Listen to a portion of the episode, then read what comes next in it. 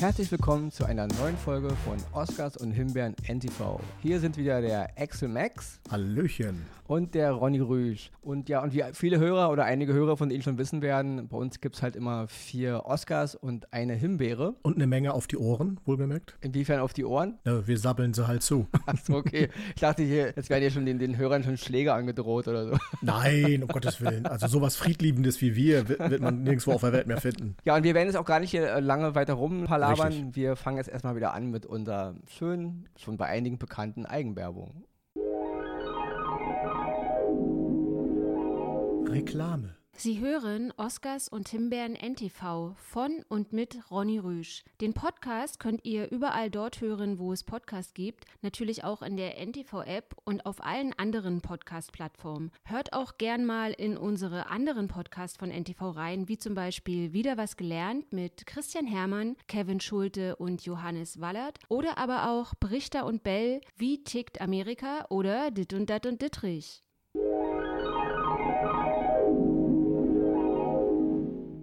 Und heute klaue ich mal Ronny Platz 1 der Vorstellungen und das auch aus einem guten Grund, weil ich habe mir einen Film ausgesucht, der auch tatsächlich was mit der Platzierung zu tun hat. Und zwar ist das Le Mans 66. Ein, ja, wie will man sagen, Actionfilm, den man auf Sky gucken kann mit fulminanten Schauspielern wie Christian Bale, äh, Matt Damon unter anderem. Und es geht, wie äh, der Name schon sagt, Le Mans 66 um das Duell, was damals zu der Zeit auf den Rennstrecken dieser Welt gegeben hat zwischen Ferrari und Ford. Kurzer Hintergrundgeschichte. Ferrari war damals das Nonplusultra in Le Mans, hat alles gewonnen, was man gewinnen konnte. Und Matt Damon spielt den Rennfahrer Carroll Shelby, der sogar einmal dann Le Mans gewonnen hat und dann natürlich von Ford gebraucht wurde, weil Ford sagt, wir wollen jetzt auch Ferrari mal ans Leder und einen Rennwagen bauen, der in Le Mans quasi gewinnen kann. Und Shelby macht dann auch mit und sie suchen natürlich dann einen Rennfahrer und er kennt natürlich auch den besten Rennfahrer aus seiner Sicht. Das ist dann Christian Bale, der den Ken Miles spielt. Ein impulsiver, äh, jedoch äh, hochprofessioneller äh, Rennfahrer, der quasi erstmal eigentlich für sich selber Rennen fährt, um irgendwie Geld zu verdienen. Aber wie es im Leben so ist, es läuft nicht immer alles gut und seine äh, Werkstatt wird gepfändet und sonstiges. Und äh, Ford bietet ihm halt diesen Job an. Der wird natürlich überdimensional gut bezahlt und er nimmt ihn an und so nimmt die Geschichte quasi seinen Lauf, wie es zu Le Mans 66 dann kam. Ich will gar nicht so viel spoilern, weil so lange ist der Film auch noch gar nicht draußen. Die einen oder anderen von euch werden ihn wahrscheinlich im Kino gesehen haben. Und jetzt ist er wieder halt auf Sky zu sehen und ich kann ihn nur wärmstens empfehlen. Schauspielerische Leistung hervorragend. Also der hat wirklich den Oscar mehr als verdient. Christian Bale, in, wie ich persönlich finde, einer seiner besten Rollen, die er so in seinem bisherigen Leben gespielt hat. Er hat ja schon viele gute gespielt. Und das Gesamtkonzept. Der Film ist von Anfang an, er ist interessant, er nimmt einen mit, er ist spannend, er ist packend. Er hat super Szenen, gerade das Rennen in Le Mans, die ersten zwei, drei Minuten, die äh, hauen einem direkt in den Sessel rein, wie ich immer so schön sage. Und äh, ja, wärmstens zu empfehlen, absolut, wie gesagt, zu sehen auf Sky. Schaltet da mal rein. Und der war ja auch äh, bei den letzten Oscars nominiert, glaube ich, nicht als bester Film, wenn ich mich nicht Richtig, genau, ja, genau, war mit nominiert, ja. Ja, ja und also habe ich schon gesehen und ja, und mhm. wie du schon sagst, Christian Bale, Hammer. Seine Performance von Ken Miles, die ist der Wahnsinn. Und mhm. jede Pore dieses Mannes ist der Rennfahrer. Also das ist, ist ja. der, bis zum Schweißtropfen ist alles der Rennfahrer. Also das ist der Hammer. Absolut. Ja? Und, Absolut. Äh, ja, und die Inszenierung der Rennszenen, ja, eins meiner, meiner Lieblingsworte ist halt fulminant und das ist Richtig, wirklich, richtig. Ja. Entschuldigung, ich habe es dir vorweggenommen.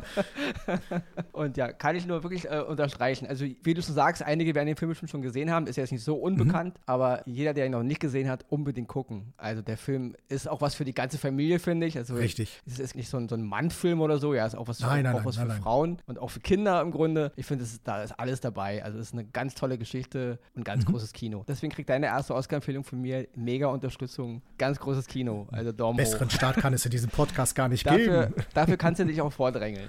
Okay, dann lehne ich mich jetzt mal zurück. Meine erste Empfehlung diese Woche ist eine Doku, die gerade bei Netflix erschienen ist. Und zwar heißt die äh, Rohweder Einigkeit und Mord und Freiheit. Und da mhm. geht es um die Ermordung von Detlef Rohweder, der damals Anfang der 90er Jahre die Leitung über die Treuhand übernommen hat. Also dieses Unternehmen, was damals dazu mhm. da war, um die ganzen Betriebe im Osten aus dem äh, Volkswirtschaften halt zu übertragen jetzt in die Privatisierung. Also diese ganzen, man kennt ja die Geschichten über die Treuhand, dieses ganze, dieser Ausverkauf der DDR. Also er war halt mhm. der Leiter der Treuhand Stimmt. damals und der wurde halt ermordet 1991 von einem Heckenschützen. Was ich Mhm. übrigens, muss ich ehrlich sagen, na klar, es ist deutsche Geschichte und man hat es auch irgendwo auch gewusst, aber die Doku nimmt sich diese Sache nochmal sehr genau an. Und in der Doku sind eine Menge Dinge zu sehen, die ich persönlich als Zuschauer jetzt sehr verstörend fand, wo ich so denke, wollen einige staatliche Behörden ihre Arbeit nicht machen oder tun sie es mit Absicht nicht? Oder hat es einen Hintergrund, den wir nicht verstehen sollen? Ich bin jetzt wirklich kein Anhänger von Verschwörungstheorien, aber dieser Mord an dem Mann ist bis heute nicht eindeutig aufgeklärt. Und da kommen eine Menge Personen zu Worte, sowohl aus der Regierung als auch aus der, aus der Ex-DDR, als auch aus den Sicherheitsorganen, also sei es jetzt aus der Stasi oder sei es jetzt aus dem Verfassungsschutz. Es sind auch, ähm, werden auch ehemalige RAF-Terroristen interviewt, also alle kommen sie zu Worte und jeder hat eine andere Meinung dazu. Also jeder hat eine andere Sichtweise auf diese Geschichte und der Fall ist bis heute nicht aufgeklärt offiziell. Also offiziell ist der Mord im Grunde, sie haben nicht mal im Ansatz einen Verdächtigen, bis heute. Okay. Und es ist sehr verwirrend, finde ich, und auch verstörend, diese Doku zu sehen, diese verschiedenen Leute, ihre Standpunkte und wie sie sie auch untermauern. Und du denkst so als Zuschauer, krass, also Also gehen die da auch sehr ins Detail dann wahrscheinlich. im Grunde schon. Also es wird wirklich, es wird, es werden alle Varianten eines Mordkomplotts bis Ermordung über Attentat von jeglicher Fraktion, die dafür in Frage gekommen wäre, die halt Interesse daran hatte, diesen Detlef Rohweder zu töten. Alle kommen, wie gesagt, zu Wort, alle haben so eine andere Meinung dazu. Alle haben irgendwie auch eine plausible Erklärung, dass sie recht haben könnten. Und äh, ja, deswegen ist die Doku deswegen halt sehenswert, weil sie meiner Meinung nach alle Facetten beleuchtet Okay. du als Zuschauer trotzdem mit einem mulmigen Gefühl zurückbleibst, weil du so denkst, hm, also vor 30 Jahren, was ist da gelaufen? Wer hat die Verantwortung? Wer steckt dahinter? Und dann eben auch hochgerechnet auf unsere heutige Zeit. Also dieser Unwille, gewisse Dinge aufzuklären, dieser U Unwille, gewisse Dinge im richtige, ins richtige Licht zu rücken, finde ich schon sehr, sehr bedenklich. Also gerade in der heutigen Zeit, weil ja nun gerade hier mit Corona und Verschwörungstheoretiker und so, es ist irgendwie gefährlich, immer mehr Öl ins Feuer zu kippen und immer mehr Munition für die Leute zu geben, also verbale Munition, die halt dann sagen, ja seht ihr, ihr belügt uns doch alle. Also es ist schon, sehr, es fand ich sehr interessant und deswegen ist, finde ich die eigentlich auch zum richtigen Zeitpunkt. Ich finde sie manchmal ein bisschen over the edge inszeniert, also ich bin mehr so ein Okay. Freund von Dokus, die nur mit dem Material arbeiten, was halt echt ist. Ich bin so kein Freund von Nachinszenierung. Damit erschlägt die Doku ein bisschen, finde ich, aber das ist wirklich Jammern auf hohem Niveau. Es ist stimmungsvoll gemacht und die Quintessenz der Sache, dass man sich damit mal auseinandersetzt mit der Frage, wer hat Detlef Rohweder getötet? Wer hat den Nutzen davon, damals den Chef der Treuhand zu ermorden? Die, diesem Punkt kommt die Serie, äh, kommt die Doku 100% nach und deswegen ist sie auf jeden Fall von mir empfehlenswert. Deswegen mein erster Oscar hier heute, Rohweder, Einigkeit und Mord und Freiheit zu sehen bei Netflix. Klingt, ich wollte jetzt sagen spannend, aber äh, bei sowas sollte man nie das Wort spannend nehmen, sondern eher Ja, aber, äh, hochinteressant. Aber es ist auch relativ, es ist, es ist alles. Klar, hier ist ein Mensch ermordet worden, und, aber es, Ja. die Doku ist trotzdem versucht, spannend zu sein. Also sie, so funktioniert ja nun mal eine Doku auch. Du sollst Ja. da dranbleiben. Es sind auch nur vier Teile, also es ist keine Doku, die ins Unendliche läuft. Vier Teile ähm, gehen in der Regel so 45 Minuten und danach ähm, hat man dann auch alles so erfahren, worum es da gegangen ist. Und ist ein Stück deutscher Geschichte, also ist ein Stück Wendegeschichte und ich finde es äh, sehr sehenswert. Okay, hört sich gut an, auf jeden Fall. Ja, dann komme ich zu meinem nächsten Beitrag, nenne ich es jetzt mal. Klingt immer so abgedroschen.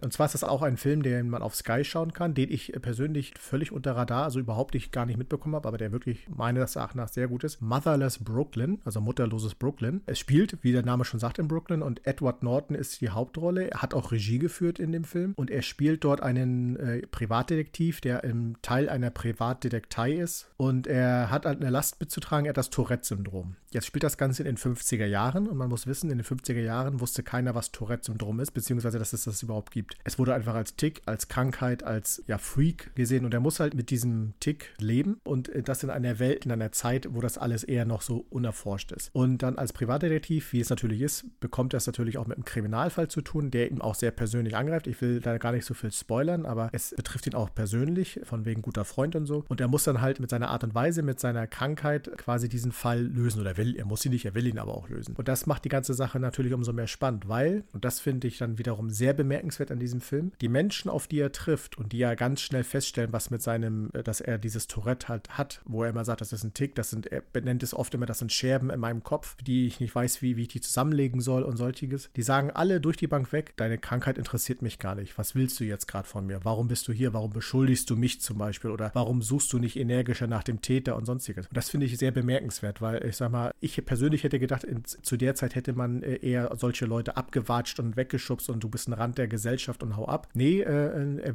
es ist die, dieses Tourette-Syndrom spielt da weniger eine Rolle. Und er muss aber trotzdem damit irgendwie klarkommen. Das liegt vielleicht auch am Milieu einfach, nicht? Ich denke, mhm. es kam oder kommt auch heute noch auf das Milieu an, wo du damit, mhm. äh, wo, du bist, ja. Wenn du jetzt zum Beispiel in irgendeiner gehobenen Gesellschaft auf einmal am Tisch rumbrüllst und irgendwelche Schimpfwörter in die Gegend brüllst, ist es mhm. anders, als wenn du jetzt Beispiel jetzt, weil sie jetzt abends im Rotlichtmilieu unterwegs bist, wo die Leute eh mhm. eine andere Umgangsform haben. Er versucht ja auch, ähm, äh, das immer selbst zu unterdrücken. Er hat ja diesen, dann diese Variante mit dem Kaugummi, äh, wenn er das Kaugummi kaut, dass er das dann besser kontrollieren kann. Und gerade wenn er in Situationen ist, er geht ja, glaube ich, in einer Szene in so einen großen Ballsaal rein, wo eine Rede gehalten wird. Und da versucht er das natürlich dann zu unterdrücken, weil sonst würde ihn ja durch sein, durch sein Geschrei der ganze Saal da irgendwie wahrnehmen und sonstiges. Und wie gesagt, ist einfach super gedreht. Hat dann nebenbei natürlich auch eine tolle Story, die äh, zwischendurch immer wieder viele ruhige Passagen hat, aber die auch einfach da reingehören, die gar nicht irgendwie über sind, was den ganzen Film dann einfach abrundet. Kann ich sehr empfehlen. Ist ein äh, wirklich spannender Film, aber auch sehr interessanter Film. Motherless Brooklyn auf Sky. Meine Oscar-Empfehlung Nummer zwei heute. Ja, und die zweite Oscar-Empfehlung von dir kann ich auch nur auch voll unterstützen. Habe ich auch schon gesehen. Und äh, ich finde auch hier wieder hervorragend Edward Norton eben. Also er ja. macht die Hauptrolle, wie du schon sagst, und er führt auch Regie. Es ist mhm. eine Thematik, die sehr, sage ich mal, im Grunde außer Mode ist. Auch die Art, mhm. wie der Film gemacht ist. Er ist ziemlich, ich sag mal, altmodisch inszeniert. Also er, stimmt, ja. er, verzichtet komplett auf, was man heute halt so gewohnt ist, von dieser Schnelligkeit und, und dieses ganze, ja, was die Leute eben oft so sehen wollen. Also er ist sehr, sehr, ich sag mal jetzt, es ist, ohne dass es negativ klingt, altbacken inszeniert, mhm. aber in einer positiven Art. Es ist ruhig erzählt, es ist schön erzählt. Man kann echt nur ähm, Edward Norton loben dafür, sich an so eine ja. Thematik zu trauen, so einen Film zu machen. Hauptrolle, Regie, also absolut. Den Oscar kriegt von mir auch hier wieder beide Daumen nach oben. Ja? Wunderbar.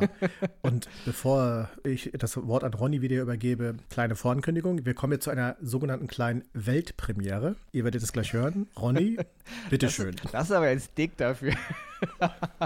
Ja, also wir führen jetzt hier heute ein kleines Novum bei äh, Oscars und Himbeeren NTV ein. Und zwar geht es heute darum, dass wir einer Produktion sowohl einen Oscar als auch leider die Himbeere geben. Und ja, das klingt vielleicht im ersten Moment ein bisschen komisch, aber ich denke, jeder von uns hat schon mal einen Film gesehen, wo sich dachte, Mann, ist der geil. Und dann irgendwie auch dachte, Mann, ist der scheiße. Ja? Und es gibt irgendwie auch Serien, die so sind, wo du einerseits denkst, Mann, sind die gut. Und dann ärgerst du dich nachher, weil gewisse Dinge irgendwie nicht so umgesetzt wurden, was eben machbar geworden wäre. Und deswegen, für mich ist Lost zum Beispiel Beispiel. Ja? Lost mhm. ist für mich eine Serie, die kriegt von mir Perfekte ganz viele Beispiel. Oscars, aber auch ganz viele Himbeeren. Ja, und das ja. haben wir hier jetzt eben auch. Also und zwar ist es eine Serie, die ist jetzt neu gestartet bei TV Now. Die heißt Schöne neue Welt. Im Original mhm. Brave New World. Hat jeder bestimmt schon mal gehört. Das ist basiert auf dem Roman von Aldous Huxley. Das ist, also wer es nicht kennt, das ist ein Roman, der ist, glaube ich, 1900, glaub, 1932 geschrieben worden. Einer dieser Romane, die halt eine Zukunftsgesellschaft darstellten. Also eine, ich würde jetzt nicht sagen totalitär und Überwachungsgesellschaft, aber eine fremde fremdartige Form von, von Zukunftsgesellschaft, wo die Menschen eben nicht frei sind, also nicht so frei sind, wie, wie wir es gerne hätten oder wie wir uns Freiheit vorstellen. Zusammen mit George Orwells 1984, so, das sind das so die beiden Romane, die eigentlich so diese, diese Art der Welt geprägt haben, wie wir heute uns so, so eine Zukunft vorstellen. Der Roman wurde schon zweimal verfilmt ich glaube, irgendwann Anfang der 80er und nochmal mittendrin. Und äh, ich glaube, Ridley Scott hatte auch mal vor, 2008 das Ding zu verfilmen. Ähm, mit, okay. So, so, sollte sogar, glaube ich, mit Leonardo DiCaprio in der Hauptrolle sein. Ist angekündigt worden, aber ist dann nicht realisiert worden. Und Scott meinte irgendwie, dass äh, A Brave New World so ein Roman wäre, den man nicht verfilmen könnte, was ich für, für Blödsinn halte. Natürlich kann man den verfilmen. Also man kann heute alles verfilmen. Die Zeit, in der man sagte, man kann den Herr der Ringe nicht verfilmen, äh, das ist geil vielleicht 1974, aber das geht heute einfach nicht mehr. Also heute kann man jeden Roman verfilmen. Ich bin kein Freund mhm davon zu sagen, kann man nicht verfilmen, ist eine Art, welches Publikum will man ansprechen und wie viel Geld gibt man aus und wie mutig ist man, da kann man alles verfilmen. Also ja, von James Joyce Ulysses über Hermann Hesses Glasperlenspiel bis eben auch Aldous Huxleys äh, Brave New World. Ist alles möglich. Finde ich albern, sowas zu sagen. Auf jeden Fall hat, ja, haben sich jetzt ein paar Leute der Sache angenommen und zwar haben die jetzt aus dem Roman von Huxley eine Serie gemacht. Schöne neue Welt heißt es bei uns, zu sehen bei TV Now, Brave New World im Original. Die erste Staffel hat neun Folgen mhm. und die Hauptrollen spielen ähm, Elden Ehrenreich, den einige von uns kennen aus dem einen der Star Wars Adaptionen hier Han Solo, also dieser Solo, dieser Solo-Solo-Film.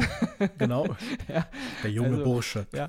Ich, ich persönlich fand ihn gut als Han Solo. Viele haben gemeckert. Ja. Ich fand ihn super. Ja. Eine andere Hauptrolle hat Jessica Brown Findlay. Die kennen einige vielleicht aus Downton Abbey. Da war sie eine von den Schwestern, also die kleinste, die, die Anfang der Serie schon leider stirbt. Und dritte Hauptrolle ist Harry Lloyd. Den kennen einige aus Game of Thrones. Das ist der Bruder von der Drachenmutter, der Blonde, dem sie da dieses flüssige Gold oder dieses flüssige Silber, was auch immer das da ist. Karl Drogo. Genau, genau, genau, über, genau. Also ja, ja. auch hier, ich fand äh, Harry Lloyd, obwohl er nicht so lange dabei war bei Game of Thrones, ich fand ihn super. Er hat, ist, ja. ist einer dieser Schauspieler, die, finde ich, die ein bisschen unterschätzt sind, die immer nur so manchmal in Nebenrollen auftauchen, auch im Film immer nur so kleine Rollen haben. Hier hat er mal eine größere mhm. Rolle und auch bei A Brave New World kann er echt zeigen, was er drauf hat. Das Problem an der Serie ist, sie kriegt einen Oscar von mir, weil sie einerseits gerade der Pilotfilm, die Optik, wie es inszeniert ist, wie die Welt dargestellt ist der Zukunft, die Effekte sind der Hammer. Ja? Also mhm. es ist von der Darstellung, ähm, von der Inszenierung, wie die Welt aussieht, absolut kinotauglich. Also es ist wirklich, ich glaube, ähm, ILM hatte auch die Finger mit drin bei den Effekten. Es ist wirklich ganz großes Kino, was da gezeigt wird und auch, wie es angerissen wird. Und auch der Mut, die Geschichte von, von Huxley ein bisschen auch zu verändern, weil der Mann hat den Roman 1932 geschrieben und wir haben heute ein bisschen mehr Ahnung, was gewisse Dinge mit der Zukunft tun. Wir haben auch mittlerweile, gab es auch Filme wie Matrix und so. Und deswegen, wir, wir brauchen auch ein bisschen einen Unterbau. Und da werden ein paar mhm. mutige Entscheidungen getroffen, diese Welt, die Huxley in seinem Roman schafft, mit einer Art Unterbau zu versehren, warum gewisse Dinge sind, wie sie sind. Und das, das sind neue Elemente, auch die kriegen von mir einen Oscar. Problem ist nur, letzten Endes werden sie nicht umgesetzt. Also viele angerissene Dinge werden, werden einfach lose im Raum. Also man, man hat so viel Potenzial gehabt, aufgrund des Romans schon. Also man kratzt wirklich nur an der Oberfläche. Und ich weiß, was sie mir erzählen wollen. Und, und jeder, der den Roman gelesen hat, sowieso, der weiß ja, was die Geschichte ist. Aber man trifft nachher natürlich Entscheidungen, Charaktere, die im Roman eigentlich sterben, die überleben hier, weil man ja auch eine Art zweite Staffel generieren will, was ich auch verstehe. Auch das finde ich mutig, auch das kriegt von mir einen Oscar. Aber nach den neuen Folgen dachte ich so, ich kann wirklich nur jedem sagen, auch dir, äh, guckt sie euch an. Ja, also mhm. sie ist, Werde ich auf jeden sie, Fall, ist ja. sehenswert. Ja, sie hat ja, wirklich, ja. sie hat große Momente, sie hat sehr philosophische Momente, wo man sich so fragt, ja, ist unsere Welt eigentlich das Problem, wie wir heute leben? Oder mhm. ist die Welt, die Aldous Huxley schildert, das Problem? Ist es vielleicht besser, nicht ganz so frei zu leben, aber dafür glücklich? Oder ist es besser, mhm. so wie wir leben, zwar irgendwo frei, irgendwie aber auch doch nicht, irgendwie auch unglücklich? Also es werden eine Menge philosophische Fragen gestellt und die sind manchmal, berühren die mich. Also und das sind gar nicht mhm. oft Dialoge, es sind manchmal einfach nur Szenen und Blicke. Gerade Jessica Brown Finlay, ich mag sie ja sowieso, wie sie spielt, aber selbst auch Alan Ehrenreich und Harry Lloyd ganz toll hervorgehoben. Also der Mann mhm.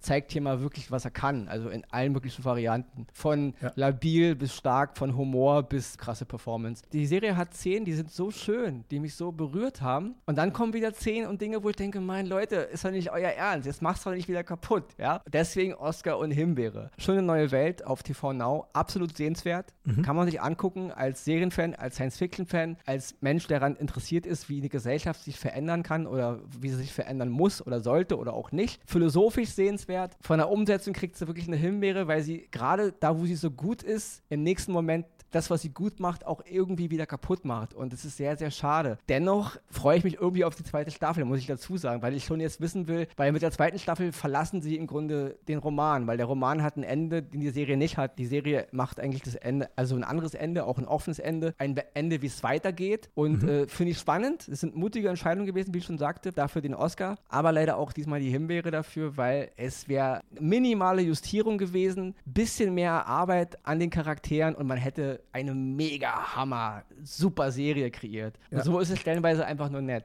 Ist auf jeden Fall aber, so wie es sich anhört, die perfekte Weltpremiere für dieses Novum. Ein Oscar und eine Himbeere in einem. Genau, und, ist, ist ja. es wirklich, da hast du vollkommen recht. Es hat die beiden Seiten, die dunkle und die helle Seite der Macht. Ja. Und so wie der äh, Roman ja ein Ende schon gefunden hat, ohne, zweite, ohne einen zweiten Roman, findet natürlich auch dieser Podcast wieder jetzt ein Ende.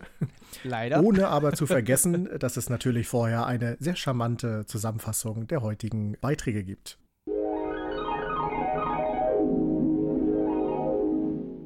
Die Oscars gehen in dieser Woche an Le Mans 66, Rasanter Rennfahrerfilm mit Matt Damon und Christian Bale, zu sehen bei Sky. Rohweder, Einigkeit und Mord und Freiheit, Doku-Reihe über die Ermordung von Detlef Rohweder im Jahre 1991, erste deutsche Doku von Netflix. Motherless Brooklyn, Edward Norton als Detektiv mit Tourette-Syndrom im New York der 1950er, zu sehen bei Sky. Ein Oscar, aber auch gleichzeitig die Himbeere gehen dieses Mal an Schöne neue Welt, Serienadaption nach Huxleys Kultroman aus dem Jahre 1932, zu sehen bei TV Now.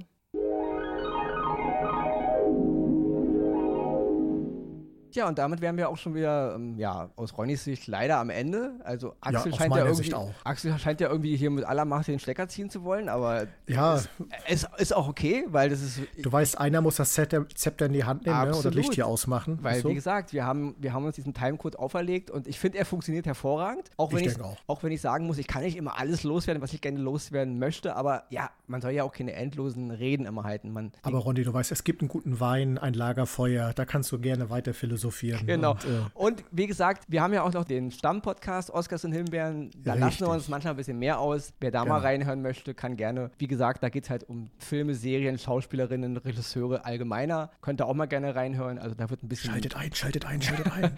da wird ein bisschen mehr rumphilosophiert. Ja, ansonsten Ähm, sind wir hier heute am Ende und ja, wir, Richtig. wir bedanken uns fürs Zuhören und, genau, bleibt uns treu, bleibt gesund und bis nächste Woche. und wir hören uns nächste Vielleicht. Woche. Ja, garantiert. In meinem Fall garantiert. Okay, alles klar. Ciao. Ciao.